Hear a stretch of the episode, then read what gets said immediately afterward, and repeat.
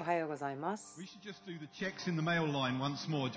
メールラインをチェックしたいと思うんですけれども、何か女性のために？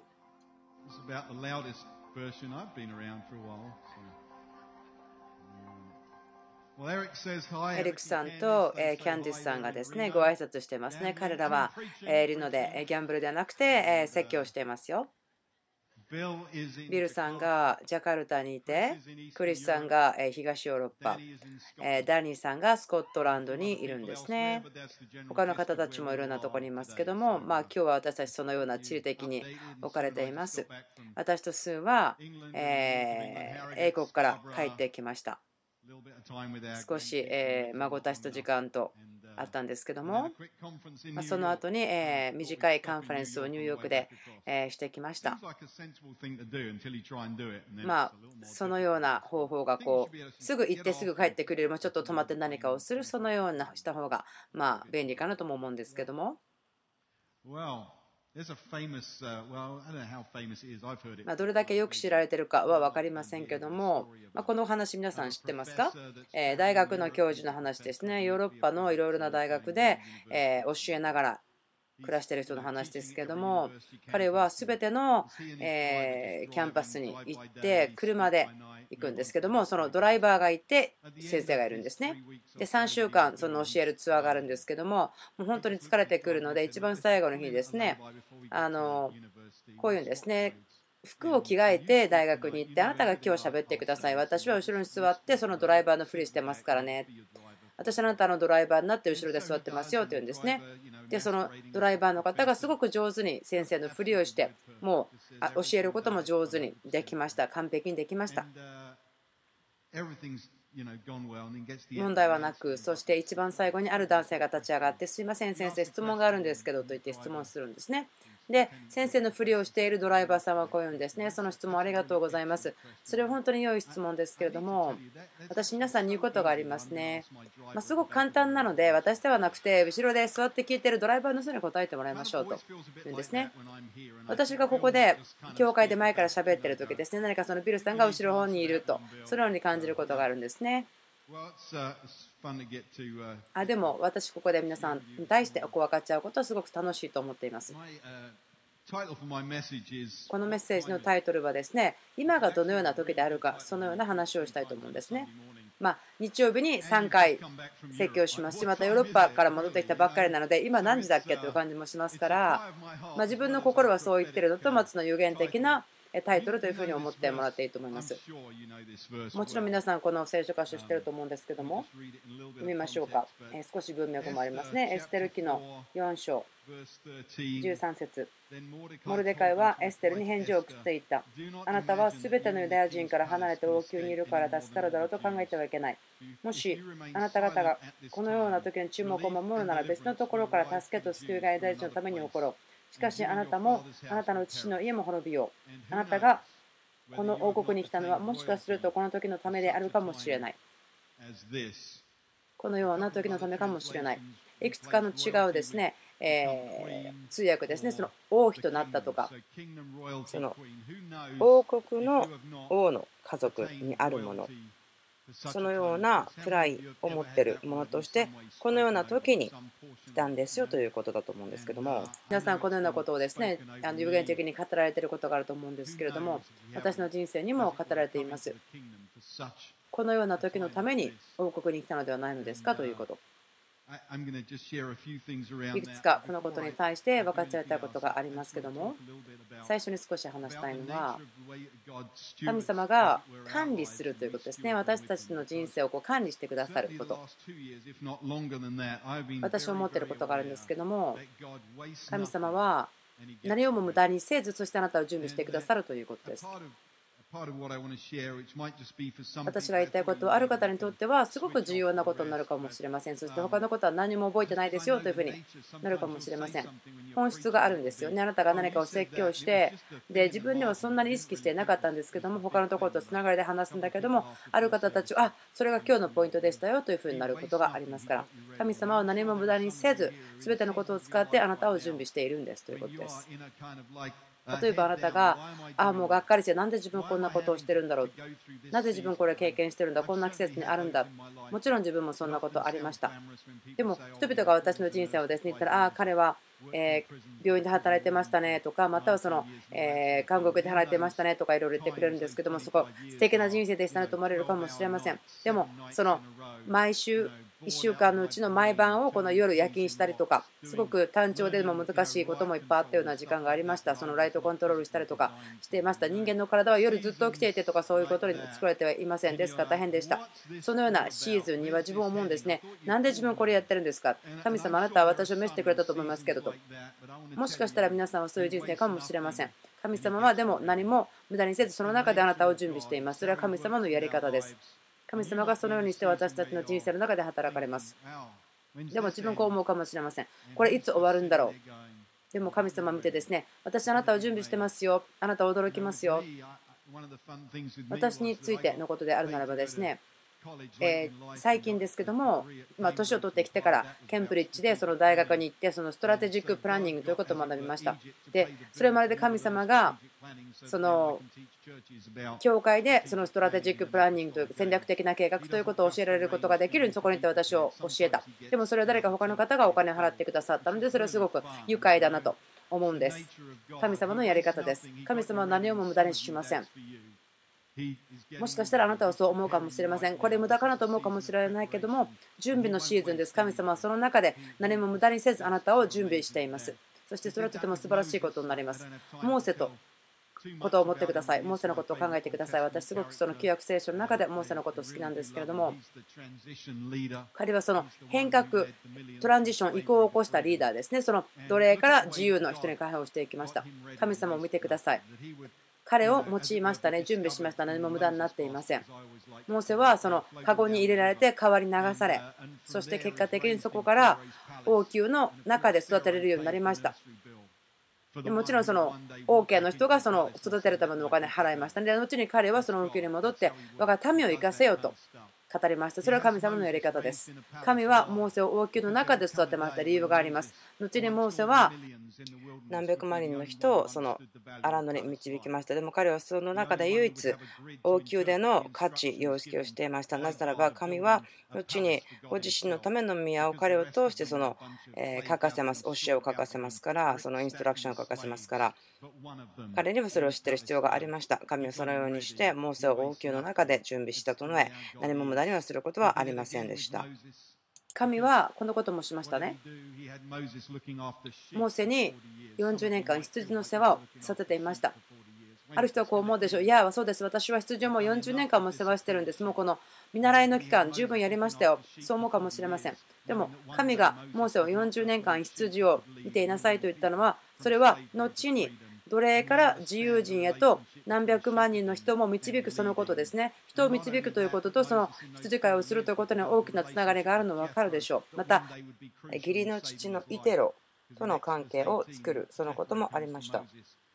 彼が後にイスラエルの民が全部モーセのところにいて彼が疲れ切ってしまうのをやめさせるそのような人でもあります。そしてまたモーセはその場所において羊をほふること学びました。また後にモーセは何百万人の人にどのようにしてその子牛をほふるのか、その出エジプトをするために子羊をほふりなさいということを教えましたね。ですから神様はそれを使って準備させました。神様は何も準備しているために無駄にしていません。このような時のためにです。神様は時のためにあなたを準備しています。だからあなたが今どんなの時にあるのか知ることはいいアイデアでしょう。今がどんな時かということを知る知識ですね。それをすごく知るには理由があります。もしあなたがこのような時のために王国に来たというならばどのような時ですかということを知ることが大事です。それを知るならば何をするかも分かるんです。神はそのようにしますね。私、その時ということを聖書で見ているんです。もちろん皆さんも分かると思うんですけども、イッサカルの子たちがいます。イッサカルの子たちというのは理解していました。この時というのを知ってましたから、何をするかも知っていた。エステル記にも書いてありますけども、王がいたんですけども、王の習慣として、その賢い人、賢者たちがいて、彼らは時を知っていたり、またその立法を知っていた、その人たちに話をするのが習慣でした。イエスもヨハネのえー17節でこう言ってますね。時が来ました。父よ時が来ました。あなたの子があなたの栄光を表すためにこの栄光を表してください。で、これで彼は祈りますね。なぜならば何をするか知っていました。ここにシナチーがあります。つながりがありますね。勢いがあります。自分が誰かを知る。また時をする。それによって何をするかを知る。とてもはっきりしたつながりがあります。そのつながりの話をしたいと思うんです。そして皆さんにいくつかのまあ質問というか、またはそのチャレンジ、それをしたいと思うんですね。このような時にあなたが何をするのか。今はどのような時でしょうか？時とは何でしょうか提案ですけども、まあ、2つの話をしたいと思うんですね。どのような時かということ。まあ、他の方はもちろんいろんな意見があると思うんですけども、2つのことを言いたいと思うんです。リバイバルの時です。またリフォーメーションの時ですということ。興味深いことに、その今がどのような時かと分かれば、それはあなたに対してこのような考えを与えますね。じゃあ、リバイバルの時ならば自分がリバイバリストになるべきである。リフォーメーションの時ならば自分がそれをする、リフォーム、改革をするものになるべきであるということです。自分が何かをするということをその時を知ったならば受け入れなければなりません。私はですね何かある本を読んでからですねあのすごく励まされたことがあるんですけどもダン・ブラウンさんという方がですね一番え新しく書いた本なんですね。そのダ・ヴィンチコードを書いた方なのである方にとってはすごくちょっとえっと思われるかもしれませんけれどもでもまあ自分はそのあの最初の方の変なところは全然信じていないんですけども読んでないんですけどもあるところはすごく良いなと思うんですね。そのインファーノというところで彼をこう言うんですけどもまパラグラフですけども行きの飛行機の中で読んでいたんですけども自分が最初に考えたアイデアとか言いませんけどもこういうことですね。時どんな時に住んでるんでしょうか。その最も大きな変化とかその大きなチャンス機会があるところに住んでいます。機会とは何でしょうか。その1890年の話ですけども1890年にその1億人人口がいました。誰が数えたのか分かりませんけどもそれぐらいでしょう。どう思うか分かりませんが私にはすごく驚きでした。1890年ですね。その地上に1億人人がいる。次の1億人というのはその15年間で生まれるんですね。15年間ですよ。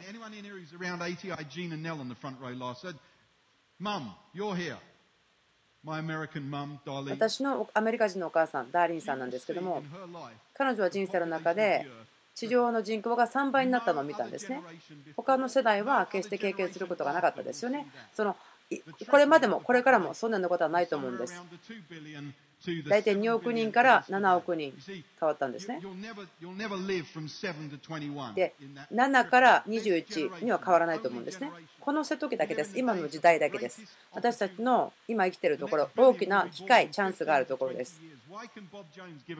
そのボブ・ジョーンズさんがその1億人ものユースハーベストがあるそう予言したんでしょうか。なぜならば、以前は地上にその18歳以下のユースという人たちが1億人もいるという状況はなかったんです。今までそれは起こりませんでしたよ。この時までそれはありませんでした。私たちの時です。でもそれの時に自分たちは生きているんです。また私たちは最も大きな変化の時に住んでますね。とても大きな変化の中を住んでいます。聞いてみてください。70歳とか70代以上の方、彼らが経験してきたその物事の変化。今生きていらっしゃる今生きてるその世代っていうのは大体みんな人類が地上を歩いて以降の人の方が多いですよね。物事はすぐ古くなりますね。昨日買ったカメラとか。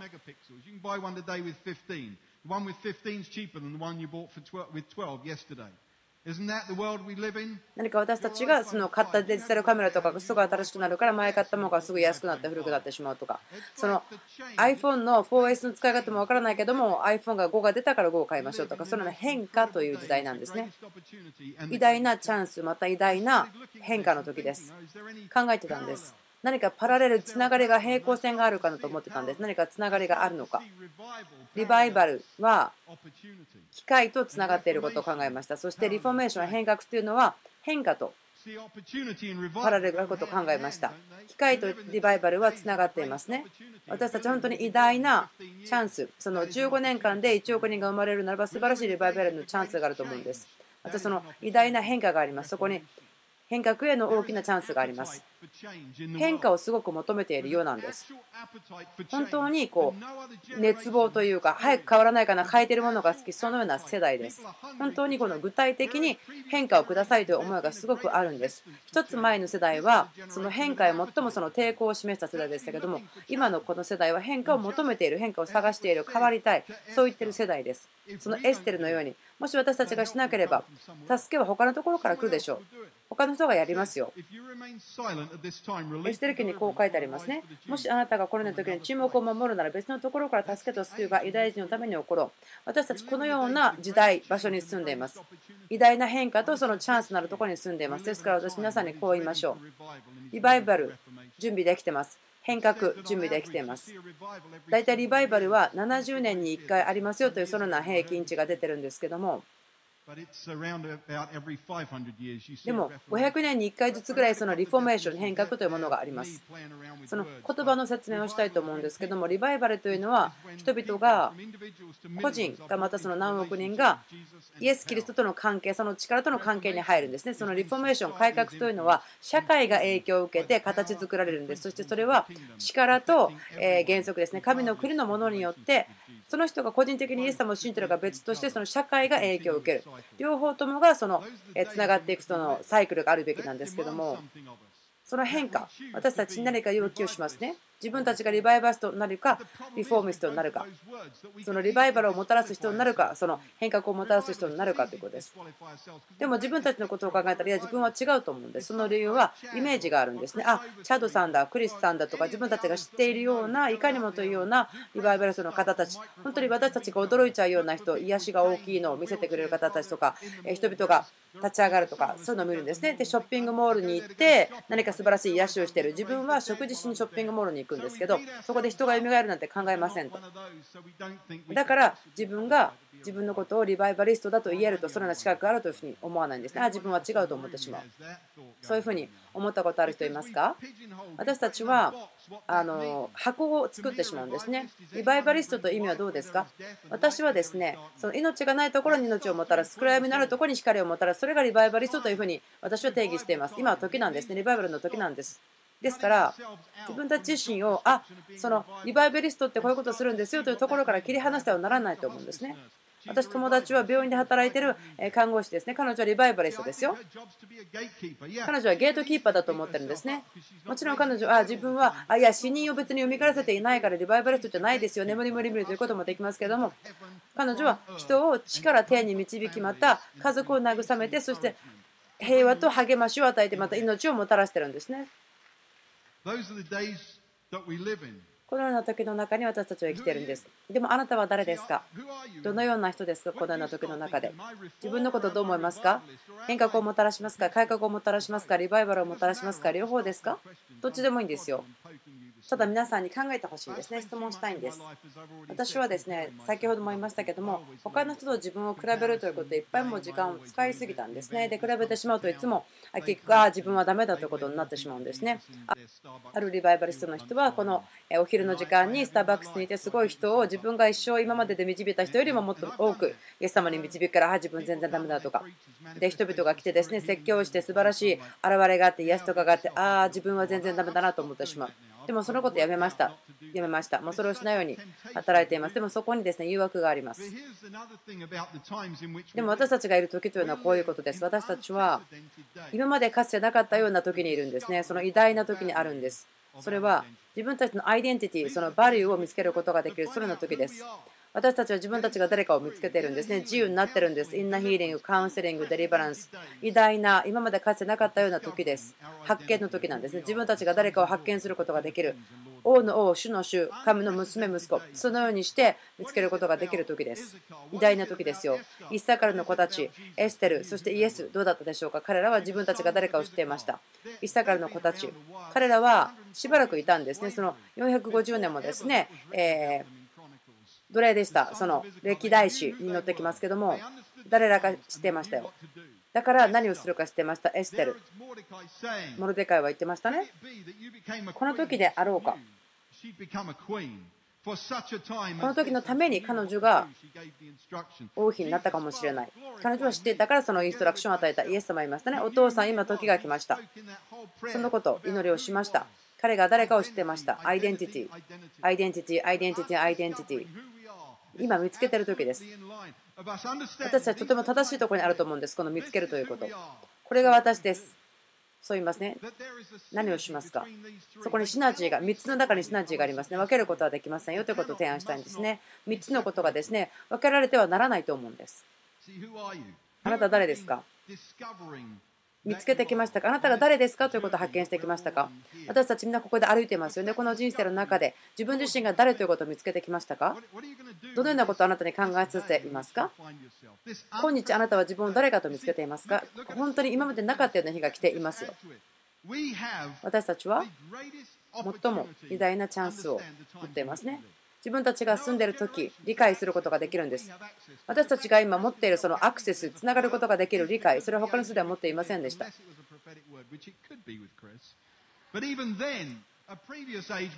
以前の人たちはコミュニケーションができなかったので知ることができませんでした。私たちが今住んでいるそのいろんな情報がありますよね。何が起こっているか他の世界で何が起こっているか分かることができますよね。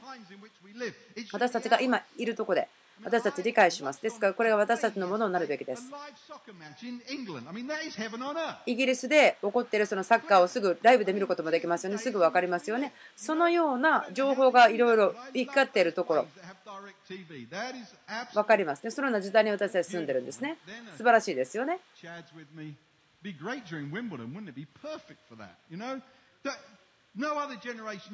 でもそれまでの世代はそんなことできませんでしたね。例えばそのリビングストーンが生きていた時代ですよね。その奥さんに手紙を書くけども、例えば6ヶ月に1回手紙が来るかどうかわからない、そのような時代でした。でも今の世代のことを考えてください。何が起こっているかということに対して今までかつてなかったようなアクセスを私たちが持っています。そのアイデンティティということ。お父さんの心息子になるということ。インナーヒーリングのこと。解放されるということ。想像を受けるということ。何でもいいですけど私が知っていること。このようなことは教会の中にあって過去に経験することができた世代はなかったと思うんです。ですから私たち何をするかということも知るべきだと思うんです。見て聞いてください。どっかに行った他の人と会い始めてください。多くのことを経験していますね。多くの現れがありますね。びっくりの現れをすごく見てる世代です、私たち。ですから私たちは言い訳ができないはずです。自分たち誰か知ってますね。生きているところの時も知っています。何をするかも知っています。御国って何ですか？私の御国ということの意味は、それは神学を適切に表現したものというふうに言いましょう。表されているものということ。もちろん正しい神学を持ってらっしゃると思うんですね。それはお父さんのことです。天のお父さんのことですね。すべての神学が神学であるわけではないんですね。それは天の父さんのことなんです。クリスチャンの考え方ではなくて、それが悪いことではないんですけども、でも、神学ということが必ずしも天のお父さんのことではないということなんですね。ですから、その正しい神学を適切にやるならば、それが父のことでなければならない。そんな時に私たちは生きています。時を理解するべきだし、自分が誰かを知るべきだし、何をするかを知るべきです。このような時に私たち生きています。何を追いかけていますか？私たちは何を求めているんでしょうか？どうやって私たちはそのリフォーメーション、その改革を求めるんですか、リバイバルを求めるんでしょうか？時間を過ごしているだけ。でもそれでも自分が人に与えることができるインパクトは何でしょうか？私たちが持つことができる日々、あ1週間が終わってしまった。例えばその性的な奴隷としてまたその売られてる人たちを助けること。そのような時に私住んでいますね。これは本当にこの地上にあってまるでその疫病のようですね。映画とかテレビとか犯罪とかありますよね。このような時に出ているものです。どうしましょうか？叫んでいますね。助けがあるように。神は言ってます。また人々も言ってますね。エステルのように。自分たちがしなかったら、他から助けが来ますよ。それの時に私たち住んでいるんです。どのようにして見つけますか？どうやったらいいんだろう自分何それか分からないですよ。そのどうしたらいいか分からないというその緊張感の中にでもそこにエナジーがあります。そこにあなたが何かをするためのエナジーがあります。リバイバルとリフォーメーション。というのは何かをしなければならない何かをしたいけどというそのような緊張感が必要ですね改革をする人たちはそのエナジーを取って何かをするんです。例えばそのテレビを最近見たんですね。今年初めぐらい。一番すごくショッキングだったことですけどもそれはあったのはですね自分が昔働いたその、え牢獄があったとこなんですけどもそこのテレビ見ながら泣いてたんです。自分の心がすごく痛くなりました。そこでテンションがありました。緊張感がありました。それは私たち何かをするために働きを与えました。ですからあなたもそのテレビの前でこのようなその性的に搾取されているそのような人たちがいるけども自分何やっていいか分からないと思うかもしれません。でもそれのようなテンションが御国を表すものになるんです。砂漠の中で希望を持ち敵を愛しその砂漠最も悲しみの中で喜びなさい。御国の現れそれは信仰です。あなたがその不可能の前に立って信仰を表す時それが最も大きな御国が現れるんですね。大きな天使の中で今日何が起こるかわからない。それのところに立つ。そしてその状況の中にその天使の中に御国を引き出す。それが大きなことです。私たちどうしますか？どう始めますか？自分が誰かを知っています。自分がいる時を知っています。ではじゃあ何をしますか？正直に言うと御言葉に見るといつもこのようなパターンがあるんですね。自分が誰か分かる。時をどのような時だか知ってる。何を知るか知ってる。エステルイサカルの子イエスパウロ。ですから私たちもそれを適用しなければなりません。そして本当に大きな変化チャンスがあります。他の世代はすることができなかった。でも私たちがしなければ誰かがするんです。その偉大な変化、偉大なチャンスがありますね。マーケ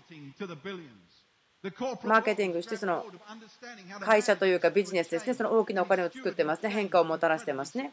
そして成功して大きな変化をもたらしているんです。でも教会はまだまだそのえ農業時代しかなかったようなそのようなうんと昔のように住んでいます。その工業機械工業時代になったようなところもまだ進んでいないようなうんと昔のようなことだったんですね。やってるんです。私たちはあまりしっかりと変化を受け入れてないんですね掴んでいないんですねチャンスも掴んでいないんですねそのギャップに立っていないんですねその変化が欲しいというその望みの中のギャップに立っていないんです。でもし私たちがしなければ他の方たちがしているんです。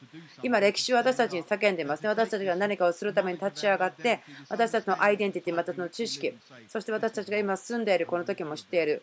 このことをどうしますか？何かしますよ。私の仕事の内容変わりましたね。皆さん知ってるか分かりませんけども、変化ということを聖書いっぱい読むことできますね。あなた変えること仕事ですね。変革、悔い改める、あがなう、もう一度戻る、変革をする、またそのリバイバルという言葉、またリフォーメーション、変革、改革、それは変化をするための言葉です。今言った言葉はその変化をもたらすという意味の言葉があります。いくつかの言葉ですね、えー、書いたんですけども。どのようにして見つけていきますか？ちょっと投げていきたいんですね。自分の心を何かドキドキすることがありますか？あこれは非常に良くないことだと思うこと？または何か情熱を持っていること？または予言ですか？何かあ最低でもこれはできると思うことですか？あなたが準備されてきたことですか？追いかけてきたことですか？長い間かけてそれとも喜びを感じることですか？またお父さんを喜ばせてると思うことがありますか？可能性がありますか？その過去の勝利でしょうか？また特定の人々のグループでしょうか？また場所でしょうか？またそのエステルが言ったように犠牲を払いますということでしょうか。私は死ぬなら死ぬでしょう。滅びるなら滅びましょうと。いったことでしょうか。今のちょっとこのアイデアです。あなたの心が何かドキドキするようなことかもしれません。どのようにあなたは感じますか。何を見たらそのように思いますか。それはこう思うかもしれません。あ自分は違うと思うかもしれないけども。そのチャレンジをしたいと思うんです。あなたの時は立てる時ですか？怖う時ですか？またとどまる時ですか行く時ですか？あなたの時は当たる時ですか？後ろに下がる時ですか？待つ時ですか？外向く時ですか？また立てる時ですか？そのパイオニアする時ですか？受け入れる時ですか？それとも解き放す時ですか？守る時でしょうか？それとも攻撃する時でしょうか？学ぶ時でしょうか？それとも教える時でしょうか？また買う時でしょうか？売る時でしょうか？またあなたの時は戦いの時ですか？それとも和解の時でしょうか？まく時でしょうか？それとも、えー、刈り取る時でしょうか？与える時でしょうか？受ける時でしょうか？またその、えー、妊娠する時でしょうか産む時でしょうか使える時でしょうか使えられる時でしょうか生きる時でしょうかそれとも死ぬことを望む時でしょうか。あなたが今この時に召されている時は何でしょうかこの季節の中で何を望みますか何をしたいと願いますか。聖書はすごくはっきりしていますね。エステル記ではっきり書いてありますけどもエステルは彼女のすべきことをしてで彼女はインストラクションを与えます結果を見るでしょう、私たちは。結果を見ますね。素晴らしい結果です。エステルの8章、モルデカイは青色と白色の往復を着、大きな金の冠をかぶり、白を余るのと紫色のマントをまとう塔の前から出てきた。すると、シェシャンの町は喜びの声にあふれた。ユダヤ人にとってそれは光と喜びと楽しみと栄誉だった。これはリバイバルですよね。私たちが経験していることそうですね。教会がかきたてられ、もっと喜び、感謝、光、もっと誉れ。教会の中ででもそれは続きます。王の命令とその法令が届いたどの州、どの町でもユダヤ人は喜び、楽しみ、祝宴を張って祝日とした。この国の民のうちで自分がユダヤ人であることを宣言する者が多くいた。これリバイバルですね。エステルの行動がリバイバルを導きました。で人々がユダヤ人になりたいと思った。人々がユダヤ人がもっと喜びに満ちた。それはリバイバルだと思うんです。でも続けて読むとこうなるんです。またエステルが言うんですね。エステルがこれを導きました。9の3。諸国の召集、大衆、総督、王の役人たちも皆、ユダヤ人を助けた。彼らはモルデカイを恐れたからである。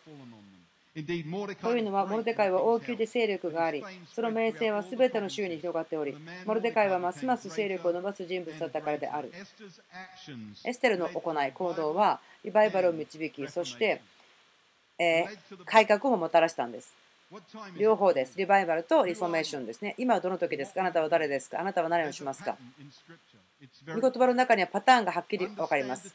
時を理解する。あなたが誰かを知る。あなたが何をするかは分かる。とてもシンプルなパターンですけれども、皆さんに挑戦したいことがあります。チャレンジしたいんですね。あなたにとってリバイバルの時ですか？じゃああなたは何をしますか？リフォーメーションの時ですか？改革の時ですか？じゃああなたは何をしますか？あなた自身をそのリバイバルをもたらす人、リバイバルをもたらす人と見ますか？あなたがリバイバリストであって、暗闇のあるところに光をもたらすものとして自分を見てくれますか？死があるところに命をもたらすものとして自分自身を見ますか？また自分自身をその改革をもたらすものとして見ますか今、世界はその改革のために求めていますね。皆さん求めています。いつも聞いています。いつも質問があります。それが満たされたいんですね。変わりたいというその心がありますね。誰が養いますか人道的な方法で来る人が来るかもしれません。でも本当はその御国のやり方しかないのにというふうになるかもしれません。しっかり見ていてください。あなたがお父さんがやっているように見えるならば、よりしてください。そうでなければ適切な正しい進学ではないかもしれません。私たちが生きているこの時は、偉大なチャンスと大きな変化がある時ですね。私の勝手な考えではありません。私たちが生きているこの時は、私たちのアイデンティティを経験して、またそれを知っている。でもこれだけのことは私たちの前に世代は全く知らなかったし経験することがなかった。御国の力強い影響、その社会のすべての分野に対しての影響を与えること、このことは全部つながっていますけれども、私たちが生きている時です。科学と技術という言葉がありますけども、昔はそれ一つかと思ってましたけども、でもある人が言いました。科学というのは、原因とその理由を見つめ見つけるんですね。そしてテクノロジーというのは人類のためにそれを収穫するんですね。神学はコースエフェクトを見つけて、三国はそれを、えー、全ての人類の益のために収穫をするということをそれ言いたいんですね。私たちが信じていることをしますよ。私たちが何かをしなければ、自分たちが与えられていること、そのチャンスがあることをしなければ、でも何かをするために私たちは与えられましたね。私たちがしなければ、他の方たちがするんです。それを入れたい人は何億人といるんですね。批判するわけではありませんけれどもそのビジネスの世界ですね。その変化を管理すること教会よりもずっとずっと上手に学んでいます。偉大なビジネスリーダーの方たち、イエス様を知らない方たち、私たちが持っているものの25%持っています。でも私とあなたはキリストの思いがありますね。精霊で満たされていますね。その栄光の望みキリストがいるんですけども、その悲しいことは、その教会がその神のイメージで私たちが作られたということを信じていないんですね。受け入れていないんです。私たちの栄光ということのその定義はありました。でもそれは何か教会が定義だったんです。でも本当のことは全世界が教会全部として地上全部が全地は主の栄光で満たされるということですよね。神の栄光の知識でこの世界全部が全地が満たされるということ。ですからその栄光がま建物を去ったということある意味では良いお知らせでしょう。このことで終わってまた祈りたいと思うんですけども。エステレ記の一番最後のところですけども、私たちが必要なこところですね。私の母国とまたこの国で必要なものだと思うんですけども、まあ、家が一番ですねというふうに言うこともできますけど、でもそれも大変な時もあります。でも2つの国、これ必要ですね。それはユダヤ人モロデカイがアハシュロソウの次に暗いし、ユダヤ人の中でも大いなるものとあり、彼の多くの同胞たちに敬愛され、自分のための幸福を求め、自分の全民族に平和を語ったからである。私たちはそのような人々が必要ですね。そのような改革が必要です。人々、このような人々が必要ですね。自分のための幸福を求め、良いことを語り、そして自分の全民族に平和を語ることができると。このチャンス、私それは私たちに属しています。もし私たちがそれをしっかりと使わないならば他の人が使います。私たちに属しています。私たちのものです。あなたは変革をするもの、改革をするもの、あなたはリバイバルをもたらすもの、両方ですか？どうぞ立ち上がってください。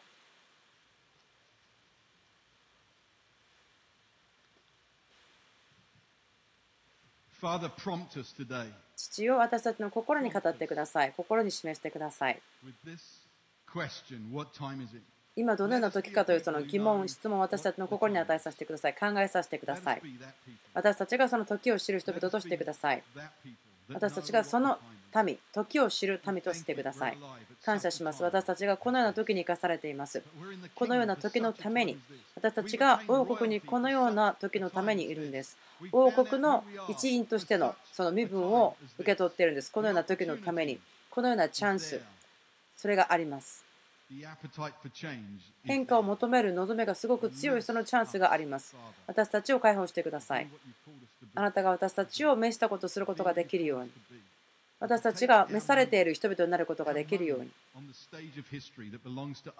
歴史のヒストリー、歴史のステージの中で私たちに属していることをすることができるように。私たちがモルデカイが語ったように語ることができるように、エステルが語ったように語ることができるように。あなたがしなさいといったことをはっきり聞いて語ることができますように。言葉が出ていくものがあります。あるものは学ぶでしょう。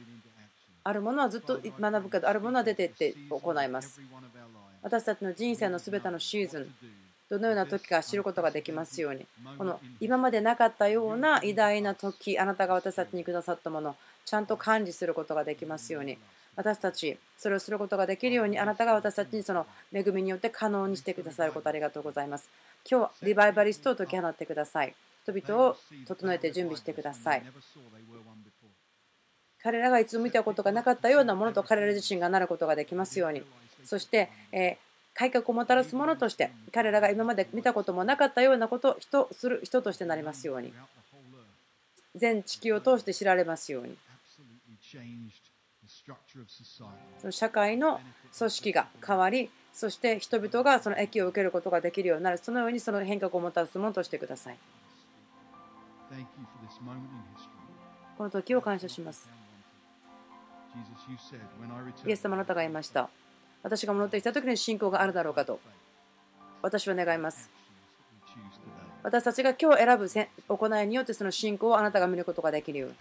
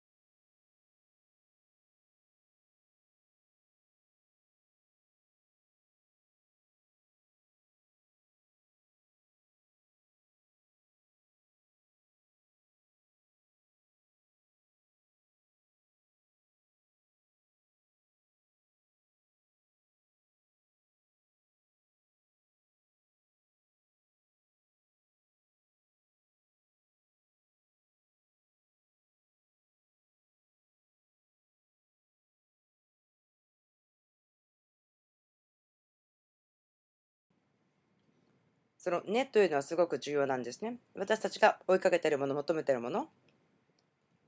でも人類がその追いかけてしまうことはその安っぽい偽物なんですね。似てるけれども。私たち神の民ですね。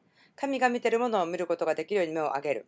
今この時に2万5千3000人ぐらいの人が今日中国でキリストのもとに来ました。歴史上で最も大きなリバイバル、王たち、リーダーたち、いろいろな領域とか社会の層においても本当に主に上乾いている。ですから予言的な助言を求めてるんですね。祈りを求めてるんです。このようなことは聞いたことも見たこともありません。でもこの真っ只中、でも私たちにはその危機もあるし、すごい災害もあります。